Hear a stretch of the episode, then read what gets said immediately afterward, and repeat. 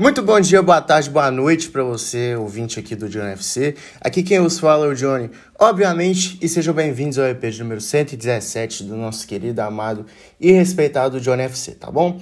Aquela coisa de sempre, segue a gente no Instagram, Johnny FC Off, segue a gente também no Spotify para tiver um episódio novo, e no Instagram você pode mandar sugestões de temas e mandar para seus amigos para que eles possam conhecer nosso trabalho.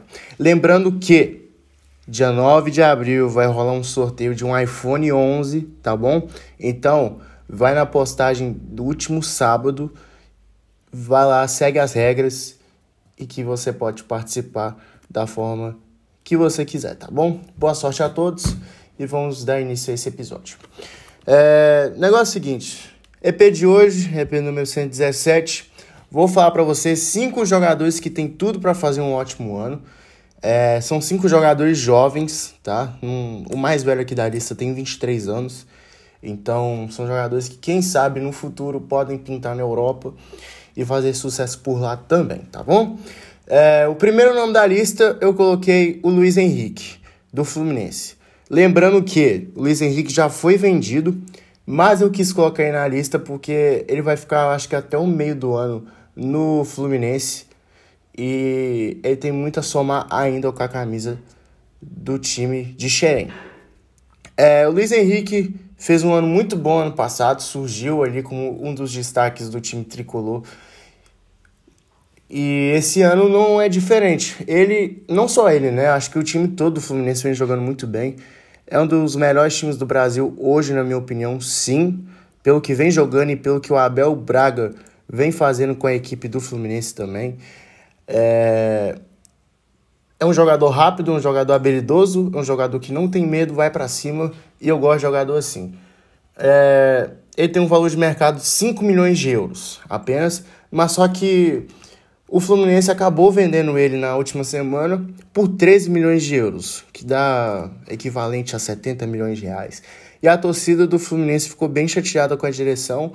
O presidente até tentou se justificar, mas só que não caiu muito bem e em breve, em breve, veremos o jovem Luiz Henrique de 21 anos brilhando nos campos da Espanha, especialmente em Betis, em Sevilha, perdão, onde fica o Betis.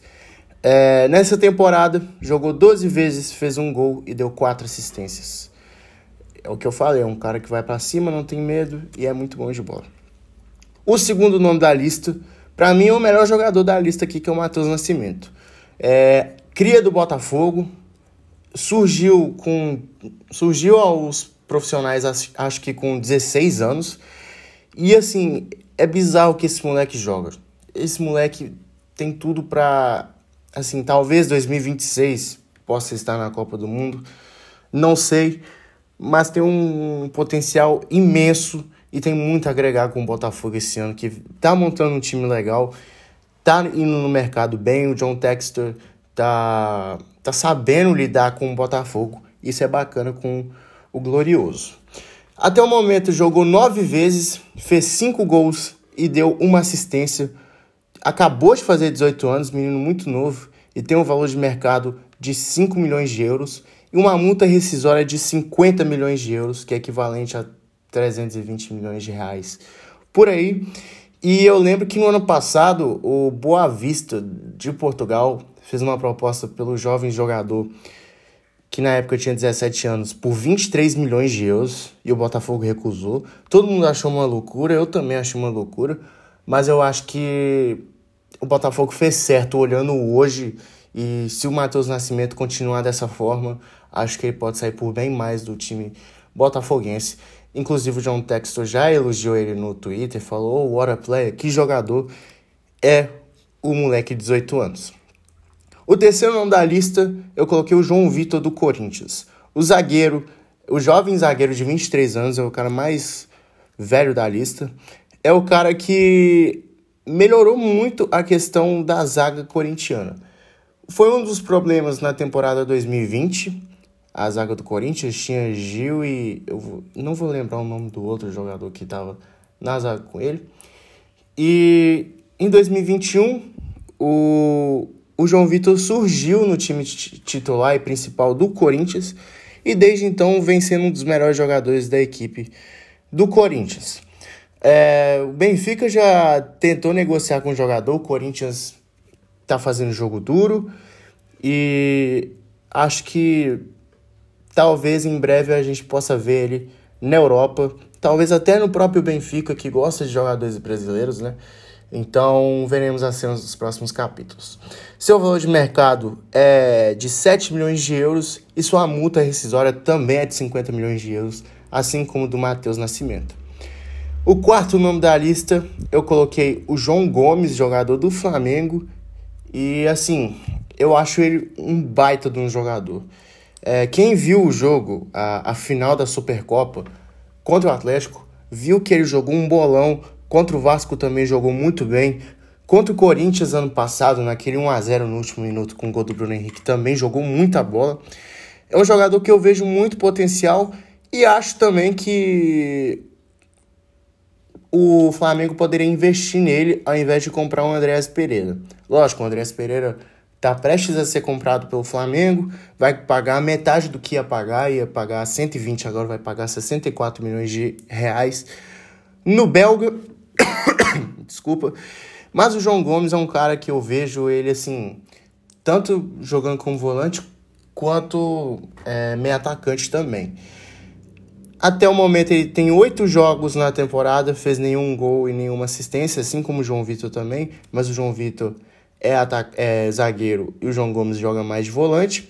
Lembrando que o Flamengo já recusou uma proposta da Arábia ano passado de 26 milhões de reais pelo seu pelo, jogo, pelo futebol de João Gomes.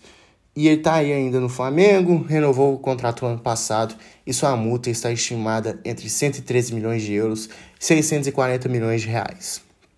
E o último nome da lista, coloquei aqui o jogador mais jovem da lista, acabou de fazer 17 anos, que é o Vitor Roque. Vitor Roque, jogador do Cruzeiro, fez o gol no clássico contra o Atlético e artilheiro da Copa do Brasil até o momento com dois gols. É, eu vou falar pelo que eu vi, tá bom? Eu sou cruzeirense, tá? E pelo que eu vejo no Vitor Roque, é um, é um jogador, assim, fenomenal na frente. Não vou comparar ele a nenhum jogador que surgiu, tipo o Neymar, ah, vou, tipo o Ronaldo. Não vou fazer isso, porque aí também já é demais. O Vitor Roque faz uma função tanto de ponta quanto de centroavante. Tanto que no clássico ele começou como ponta e quando o Edu saiu, o Vitor Roque fez a função de centroavante. Tanto que ele fez o gol do Cruzeiro naquele jogo. E é um moleque que tem muito potencial. Na base ele joga como centroavante, no principal ele joga mais como ponta. O Pesolano está usando muito bem ele. É, ele também vem jogando muito bem com a camisa do Cruzeiro. E eu lembro também que em 2019 o, o, o América era o time que o Vitor Roque jogava. Mas só que o Cruzeiro é, ficou muito interessado em seu futebol. Na época ele tinha 14 anos e o Cruzeiro pagou um milhão e meio de reais para ter o Vitor Roque. Na época deu, deu, mó, deu mó treta na época. Falaram que o Cruzeiro seduziu o atleta, é, assediou o Vitor Roque.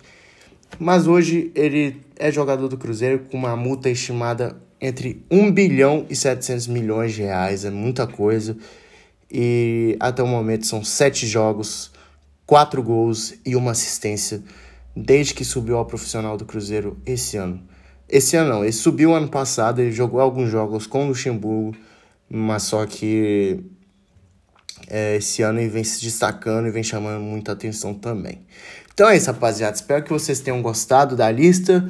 Faltou algum nome? O que, que vocês acham? Ah, por que, que você não colocou o Hendrick? Gente, o Hendrick tem 15 anos e eu acredito que no ano que. Eu, eu acredito que esse ano ele não vai jogar no profissional do Palmeiras.